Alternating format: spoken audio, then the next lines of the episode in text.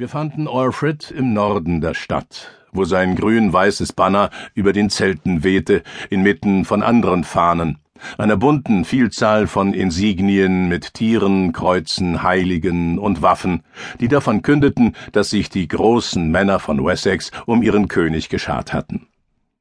Auf einem dieser Banner prangte ein schwarzer Hirsch, was Leofrics Voraussage bestätigte, Odda der Jüngere war schon in Daphnaskir zugegen. Zwischen dem Südrand des Lagers und den Stadtmauern befand sich ein großer Pavillon aus Segeltuch, das über Stangen gespannt war. Ich ahnte, dass Alfred, statt gegen Guthrum zu kämpfen, mit ihm Gespräche eingeleitet hatte. Und tatsächlich liefen Verhandlungen über die Bedingungen einer Waffenruhe. Jedoch nicht an diesem Tag, denn es war ein Sonntag, und wenn es sich vermeiden ließ, arbeitete Alfred sonntags nie.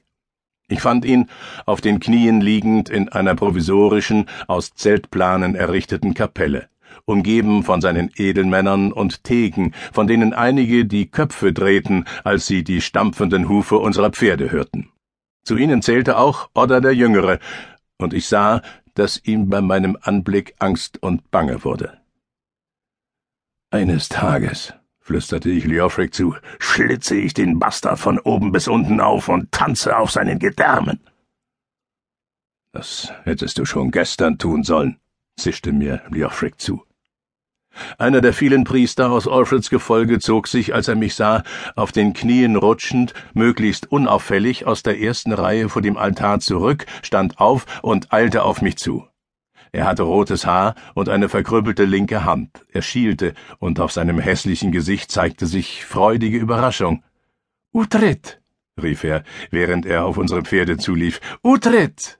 Wir dachten, du seist tot. Ich? sagte ich grinsend zu dem Priester. Tot? Man hat dich doch zur Geisel genommen. Richtig.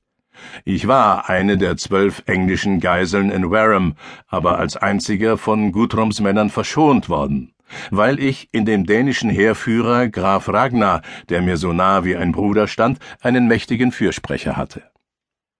Ich habe überlebt, Pater, klärte ich den Priester auf, der Beoka hieß, und es wundert mich, dass euch das nicht zu Ohren gekommen ist. Wie sollte das möglich gewesen sein?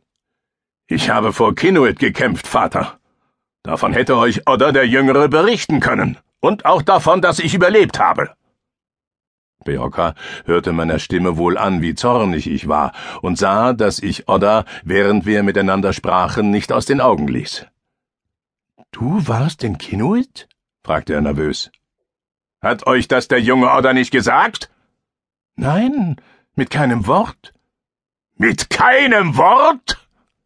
Ich trieb mein Pferd voran, geradewegs auf Odda und die knienden Männer zu.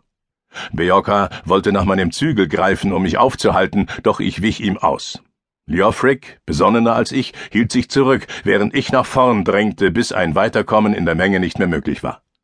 Den Blick unverwandt auf Odda geheftet, fragte ich Beoka, Hat er euch nicht beschrieben, wie Oba starb?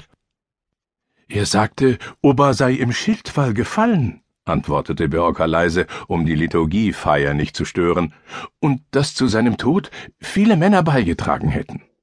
Ist das alles? Er sagte noch, dass er Oba von Mann zu Mann entgegengetreten sei.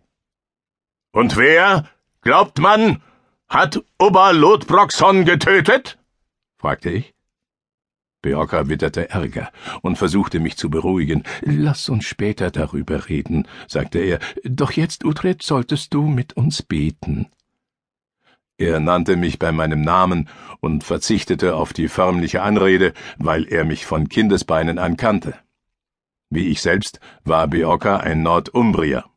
Er hatte im Haus meines Vaters als Priester gedient, war aber, als die Dänen unser Land nahmen, nach Wessex gezogen, um sich den dort ansässigen Sachsen anzuschließen, die den Eindringlingen noch Widerstand leisteten.